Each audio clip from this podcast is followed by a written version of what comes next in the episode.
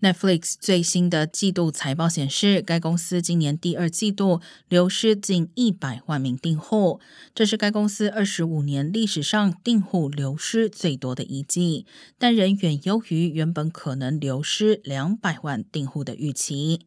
同时，由于通膨高涨，使得制作成本上升。分析师认为，Netflix 推出较便宜但带有广告的订阅方案，已经是箭在弦上。不过，也有迹象显示，该公司第三季度订阅数量将恢复上升，促使 Netflix 股价今天仍在盘后交易中上涨百分之七。